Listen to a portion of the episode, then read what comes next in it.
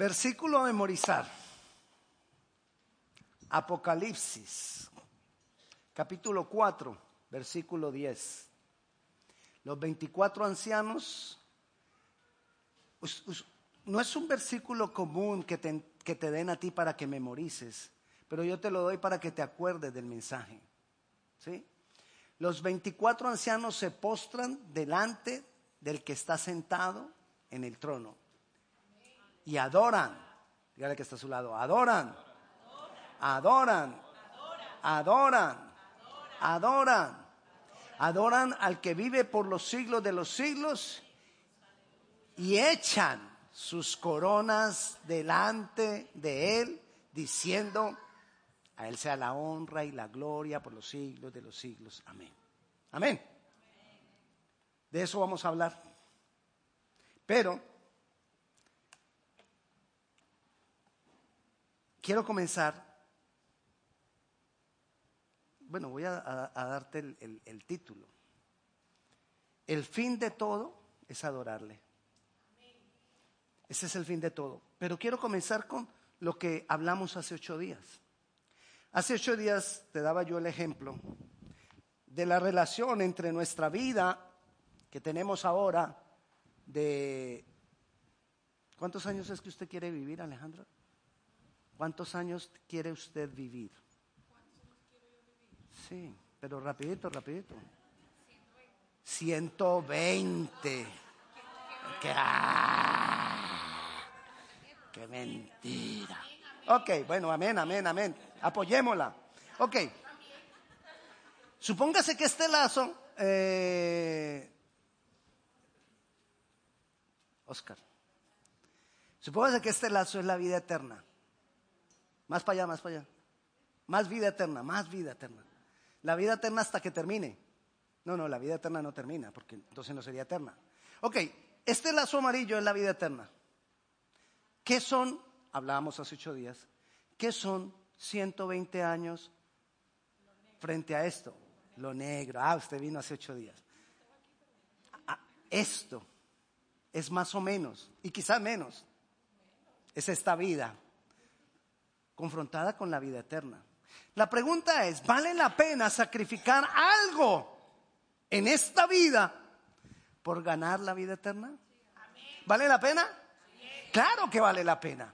De eso hablamos hace ocho días. Usted puede encontrar el mensaje en la página web de la iglesia, en la parte en español, en la parte de abajo, cuando entra español, ahí están todos los mensajes. Desde que comenzamos la iglesia están todos los mensajes desde septiembre de 2013.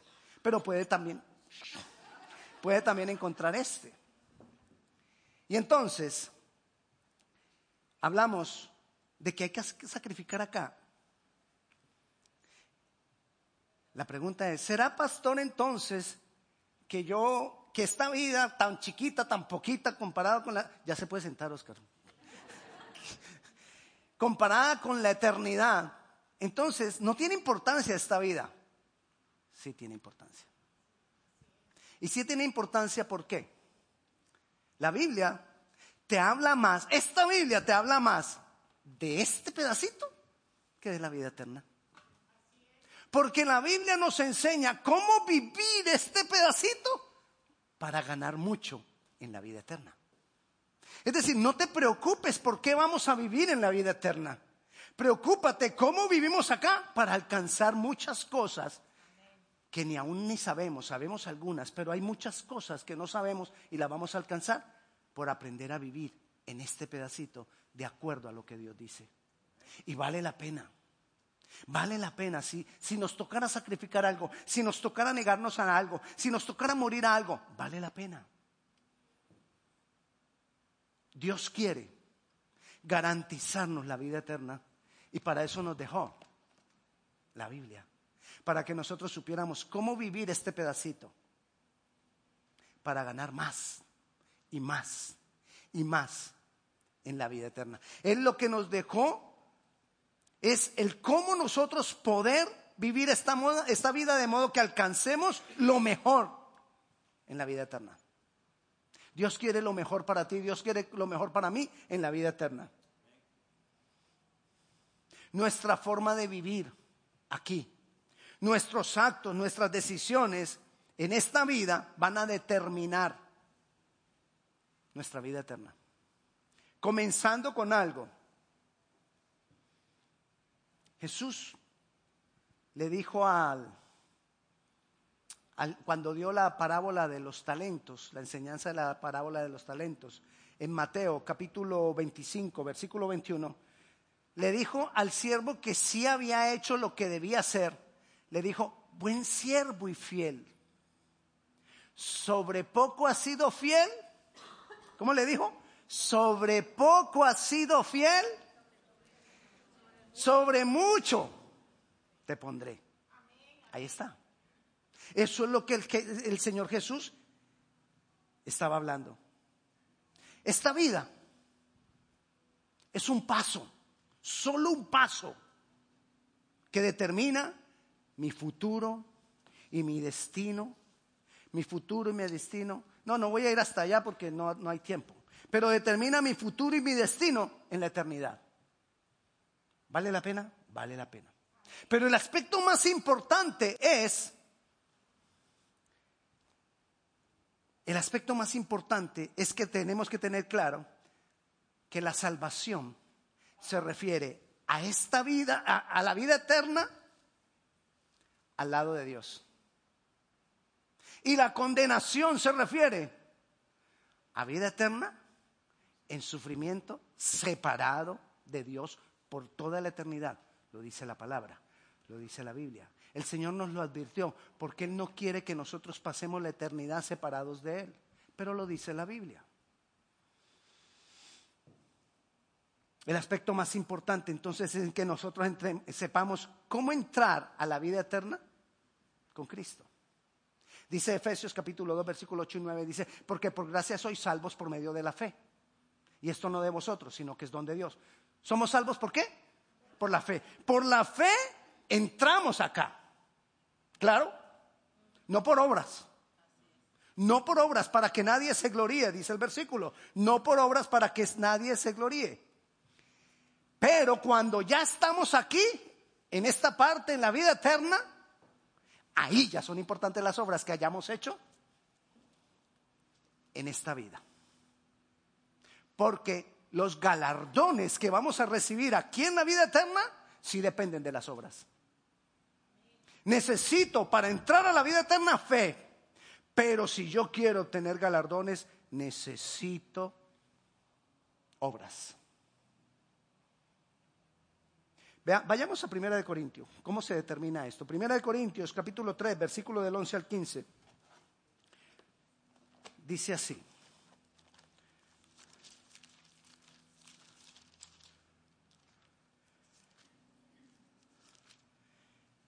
del versículo 11 al 15. Porque nadie puede poner otro fundamento que quién, que el que está puesto, que es Jesucristo. Es decir, el fundamento es la entrada. Cristo, creer en Cristo como mi Señor y mi Salvador, me dio la entrada a la vida eterna. Ese es el fundamento. Pero continúa, versículo 12. Y si sobre este fundamento es decir, ya garantizaste tu entrada a la, eternidad. Levanten la mano los que tienen garantizada la entrada a la eternidad. Gloria a Dios. No se demore mucho en levantar la mano porque dice la palabra que el Señor vendrá en un abrir y cerrar de ojos. O sea que si Él en un abrir y cerrar de ojos diga, dijera, levanten la mano los que son míos, y usted se demora, cuando usted levantó la mano, ya, ya se fueron todos. ¿Quiénes de ustedes tienen vida eterna? Ay, pero hay unos que siguen lentos. Bueno, versículo 12. Y si sobre este fundamento alguno edificare oro, plata, piedras preciosas, madera, madera, heno, hojarasca, la obra de cada uno se hará manifiesta porque el día la declarará.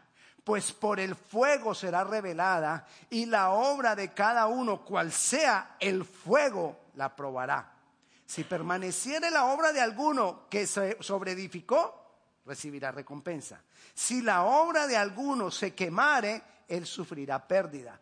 Si bien, él mismo será salvo, porque así como por fuego. La obra, las obras nuestras van a ser probadas por el fuego. El heno, ¿saben qué es el heno? ¿Cómo le dicen en su país al heno? ¿Ah? Paja, paja le dicen en Colombia, la paja. Ok, la hojarasca. La hojarasca son las hojas esas que nos caen, esas hojas coloradas, ya secas que caen en otoño, todo eso es hojarasca. ¿Qué hacemos con eso? Todo eso se bota. Y la madera. ¿Qué pasa con el fuego, con esas cosas? Se consumen. Todo lo que es madera en la Biblia se refiere al humanismo, a lo que nace del yo, del ego, a lo que nace de mí. Pero todo lo que es relacionado en la Biblia con piedras preciosas, oro, plata, es lo que viene de Dios. Y dice que, las, que la, la obra de cada uno va a ser probada por el fuego. Si se consume, fue que fueron cosas que tú hiciste basadas en tu yo y en tu ego. De nada sirve. Pero si esas cosas, si tus obras son probadas, el fuego hace brillar más el oro, la plata y las piedras preciosas. preciosas. Cuando pase por el fuego, si fueron obras que tú hiciste por Dios, por amor a Dios, por Dios en ti, por Dios operando en ti, por Jesús dándote como ejemplo y tú siguiéndolo a Él, eso dará galardones para vida eterna. Amén. Por eso es indispensable las obras. Jesús dijo, ¿me viste hambriento? ¿Y me, viste, y me diste de comer? ¿Me, ¿Me viste sediento? ¿Y me diste de beber? ¿Me viste con frío? ¿Y me vestiste? La obra de cada uno será probada por lo que Jesús ha dicho. Está hablando aquí de cómo reaccionamos nosotros, cómo somos nosotros con los demás, con, las, con las personas que necesitan. Pero después de tener a Cristo. Si la persona es muy buena, pero no tiene a Cristo, de nada le sirve. Porque ni siquiera va a entrar. Pero si la persona tiene a Cristo y además de tener a Cristo es buena con las demás personas, galardones hay en la vida eterna. En la parábola de los talentos, el Señor dice que al que puso a producir los dones, al que los hizo producir, dijo, se le dará más y será puesto sobre muchos. Dios te ha dado a ti dones. Y si tú pones tus dones, tus capacidades para el servicio del Señor en esta vida, él te va a poner sobre muchos en la vida eterna. ¿No, ¿No se imagine usted la vida eterna como un poco de gente vestida de blanco, todos igualitos, haciendo te adoro, Señor, santo eres, santo eres? Así no es la vida eterna. Así no es la vida eterna. La vida eterna vamos a tener diferencias. Porque ahí dice que va a ser puesto sobre otros. Vamos a ser unos diferentes que otros en la vida eterna. Pero nosotros, en esta vida, aquí cortita, estamos sembrando para esa vida eterna. Uno, ¿qué haces con las personas necesitadas? Dos, dos, ¿Qué haces con tus dones, con tus capacidades? ¿Los has puesto al servicio del Señor? ¿Estás participando en la obra de Dios? Porque todo eso el Señor nos va a preguntar, nos va a evaluar. La, la, obra de cada uno de nosotros también va a ser probada por la humildad. La obra de cada uno de nosotros. ¿Por qué? Porque Él nos dijo, Pablo nos decía en Filipenses capítulo 2, versículo del 5 al 9 nos dice, que haya en vosotros este mismo sentir que hubo en Cristo Jesús, que siendo Dios, y teniendo forma de Dios, dejó eso de un lado para humillarse hasta lo más profundo, para hacerse hombre, para morir en la muerte de cruz. Por todo eso fue exaltado. Entonces nos está hablando de humillación, de humildad. A nosotros se nos va a preguntar y se nos va a evaluar si nuestra vida fue una vida humilde. ¿Qué es lo contrario de la humildad? El orgullo. ¿Cuándo hay orgullo? Cuando hay independencia de Dios. Ahí hay orgullo, cuando hay independencia de Dios. Cuando yo no necesito a Dios. Cuando creo que ya no lo necesito a Él. Ahí hay orgullo. Cuando creo que yo puedo vivir esta vida y le doy más valor a esta vida que a la vida eterna porque ya no necesito a Dios.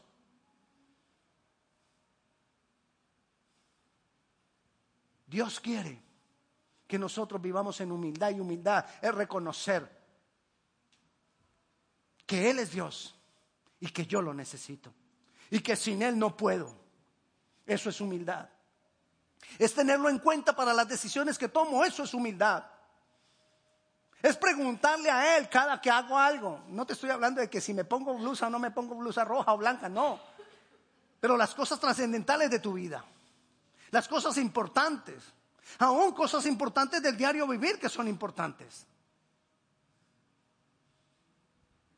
Antes de que Dios creara este planeta, un ángel se rebeló contra Dios y quiso ser igual a Dios. Y Dios lo sacó, lo echó. Porque Dios es celoso. Con, con la vanagloria, Dios es celoso. Con el orgullo, Dios es celoso. Después cuando creó este planeta y puso a Adán y Eva, los creó a su imagen y Adán y Eva hicieron exactamente lo mismo, tentados, quisieron ser iguales a Dios y Dios los sacó del Edén. Porque Dios es celoso. Porque Dios quiere humildad. Porque Dios quiere que nosotros dependamos de Él. La obra de cada uno de nosotros, tu obra, mi obra, va a ser probada. Y no es por la función que tú tengas. Uy, ¿será que la corona de los pastores va a ser grandota? No. Porque depende la motivación de cada uno de nosotros porque hacemos las cosas. No es por la función, no es por la posición. Es por tu corazón entregado a Dios. Que haces las cosas con entrega. Que haces las cosas amándole a Él. Que haces las cosas adorándole a Él. Y no te estoy hablando de adorarle, de estar diciendo, Señor, te adoro, te adoro. Gloria a Dios, este es un tiempo hermoso el que hemos tenido y la presencia de Dios se ha manifestado. Amén. Pero eso no es el todo de la adoración. La adoración es todo lo que nosotros hacemos por Dios. Y la adoración nos abre camino para la vida eterna. Dios va produciendo en mí cada día más y más en la medida que yo humillo mi ego. Yo tomo mi ego y lo humillo porque yo sé que Dios nos va a evaluar, nos va a probar. Y va a probar nuestro corazón. Debemos quebrantar el ego. Quebrantar el ego no es llorar. Tenemos una confusión o tenemos, hay, hay un concepto errado entre sufrir y quebrantar. Y creemos que cuando hay sufrimiento hay quebranto. No, en el mundo hay mucha gente que está sufriendo y que llora. No quiere decir que estén quebrantados. Lloran porque tienen una necesidad. Pero no quiere decir que estén quebrantando su corazón delante de Dios. Es más, muchas veces cuando yo quebranto mi corazón delante de Dios, dejo de sufrir. Sufro menos. Porque cuando mi corazón está así, grandote, es muy sensible. Y cualquier cosita, ay, porque yo, Dios, ¿por qué me haces esto? Ay, yo que sí que sufro. Y no me doy cuenta que hay personas que están peor que yo. Pero cuando yo me quebranto mi corazón, yo no estoy pensando en mi yo, yo no estoy pensando en yo, yo, yo. Yo estoy pensando es, ¿cómo puedo yo ser útil en las manos de Dios para que todo esto cambie? Mira el mundo como está pastor, ¿qué vamos a hacer? Hay guerras. Las hay, ¿verdad? Bueno, rumores. Hay rumores de guerras. Hay terremotos por todas partes, hay inundaciones. Uy, Señor, estamos en los últimos tiempos, pastor, ora, oremos por eso. Me sorprende que Jesús le dijo al Señor, no oro por el mundo. Pastor, entonces no tenemos que orar por eso. No, yo no sé. Pregúntale al Señor y si tú quieres orar por eso. Pero Jesús dijo, yo no oro por el mundo. Oro por los que me has dado para que cambien el mundo. Para que transformen el mundo. Entonces, ¿qué es lo que está pasando? Ok, pregúntale entonces a Dios, ¿cómo eres tú útil en las manos de Dios para bendecir a mucha gente antes de que esto se acabe? Antes de que esto se acabe. Antes de que se nos acabe el tiempo. Y Dios te va a bendecir entonces en la vida eterna.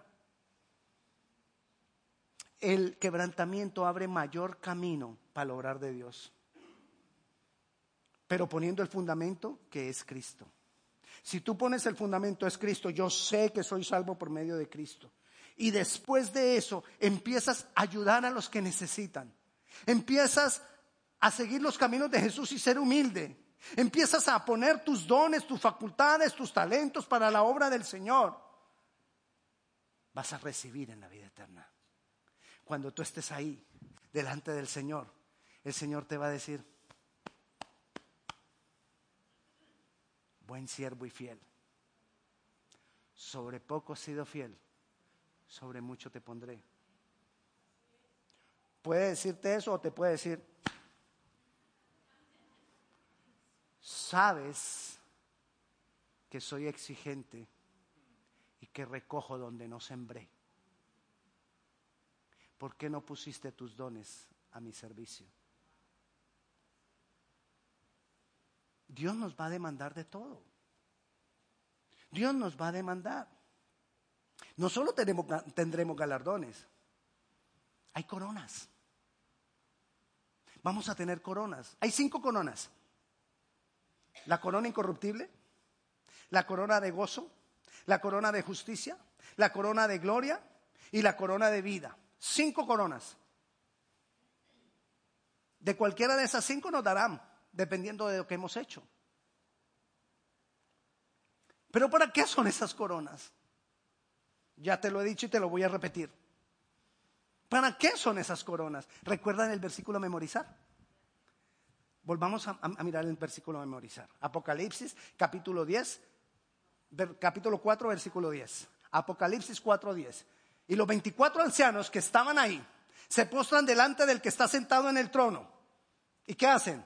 Y le adoran al que vive por los siglos de los siglos. ¿Y qué hacen con las coronas? Las echan delante de él.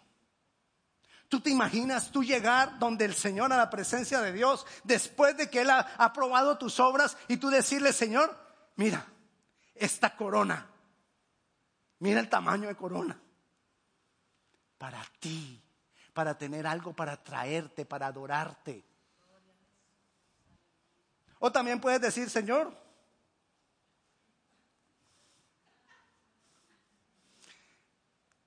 no lo entendí. Algunos van a decir, a mí nadie me dijo. Y como nadie me dijo, entonces pues mira lo que saqué. No es que no se ve bien, parece corona, pero es que es tan pequeñita que no la veo. Todo es para Él. Todo lo que tú tengas allá en la eternidad va a ser para Él, porque eso es adoración. Adoración es que todo lo que yo haga sea para Él, que todo lo que yo haga es pensando en Él, que todo lo que yo haga, y eso me va a dar a mí una mejor bendición en la vida eterna. Cuando adoramos, cuando lo hacemos para Él, pero cuando hacemos. Ay, sí, yo hago todo para Él, pero no hago nada. ¿De qué vale? Pero cuando tú te esfuerzas, cuando tú quizás en esta corta vida de 120 años en esta vida de 120 años de la hermana Alejandra. En esos ciento, e, ella lo que quiere es acumular más para allá, para la vida eterna. Buena idea. En esos 120 años estuvo sembrando para esa vida eterna, pero con amor sabiendo de que lo que va a recoger es para tener un buen regalo para el Señor. Hermano, nosotros vamos a estar invitados a las bodas del Cordero. Pero antes de las bodas del Cordero, sí, antes de las bodas del Cordero va a ser la entrega de galardones. Entonces ahí te entregan las coronas y las galardones. ¿Cuándo crees tú que vas a tirar las coronas delante de Él? Cuando estamos en la boda del Cordero. Y cuando digan, viene el Rey. Y ahí viene nuestro amado, el amado de nuestro corazón y podemos decirle, Señor, este es mi regalo que traje a la boda. Unos van a decir, Señor, pequeño, pero traje algo. Y otros, yo solo pude llegar. Llegué. Así como por fuego, dice ahí como que alcancé. Y eso porque me, estaba moribundo, me cogí un carro y estaba moribundo y ahí me convertí, alcancé. Todavía hay tiempo. Porque todo es para Él. Por eso es Dios. Y, muchas veces conversando con mi esposa, muchas veces nos preguntamos ella y yo, bueno, ¿y qué será que vamos a hacer allá en la vida eterna? ¿Cómo será eso? Y hemos concluido, eso no va a ser de que ah, te adoramos, te adoramos 24 horas, 7 días a la semana, 12 meses del año, cada década, cada siglo. No. Porque antes de eso vamos a gobernar con él mil años. Vamos a gobernar esta tierra con él mil años. Pero después de haberle entregado coronas a él. Y cuando le hemos entregado coronas a Él y vienen esos mil años de gobierno aquí en la tierra, entonces el Señor va a empezar a buscar, ya te lo he dicho, gobernadores para las ciudades de la tierra.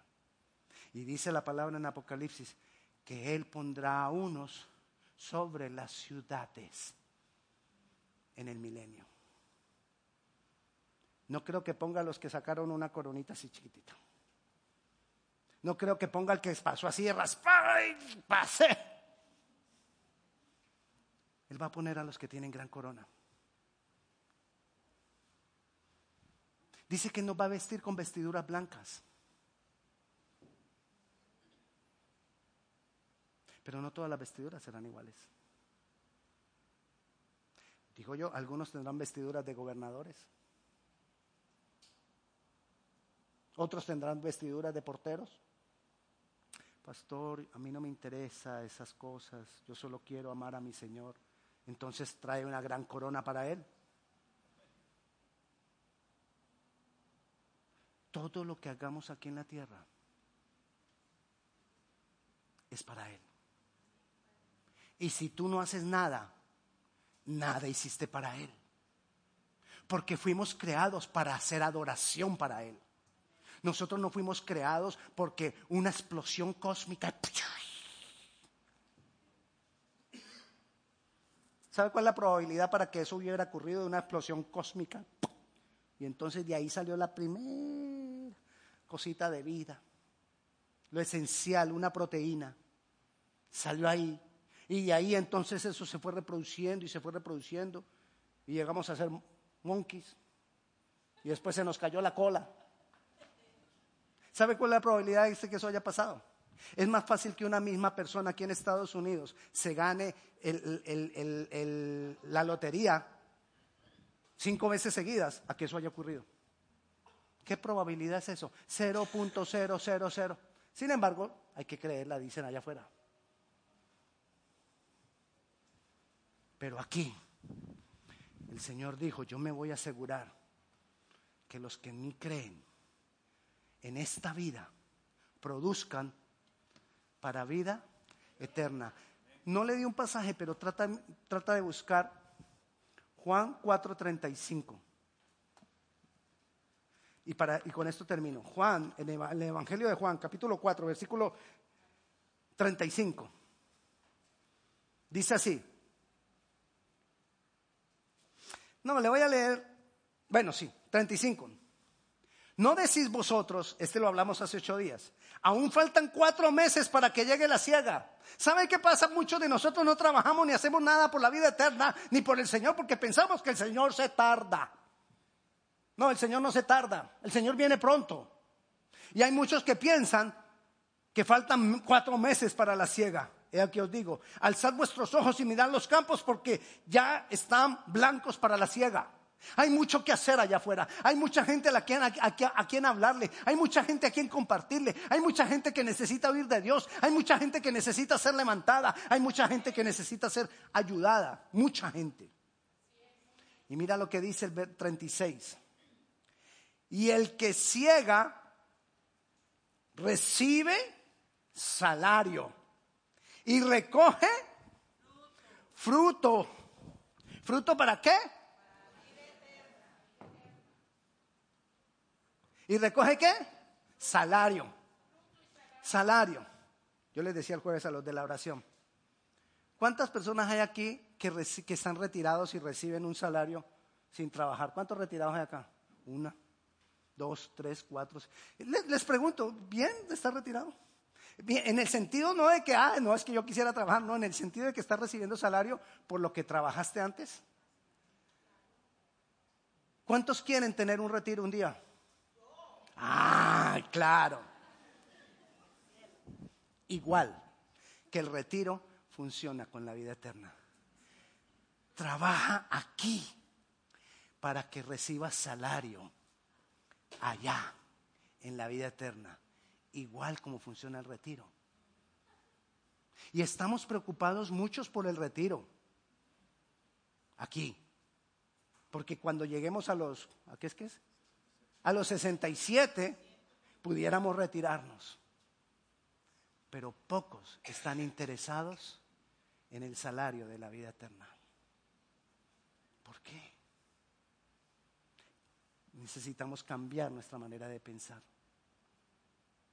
Yo no te estoy diciendo que no trabajes para tu retiro, trabaja para tu, tu retiro, pero trabaja para que recibas salario en la vida eterna.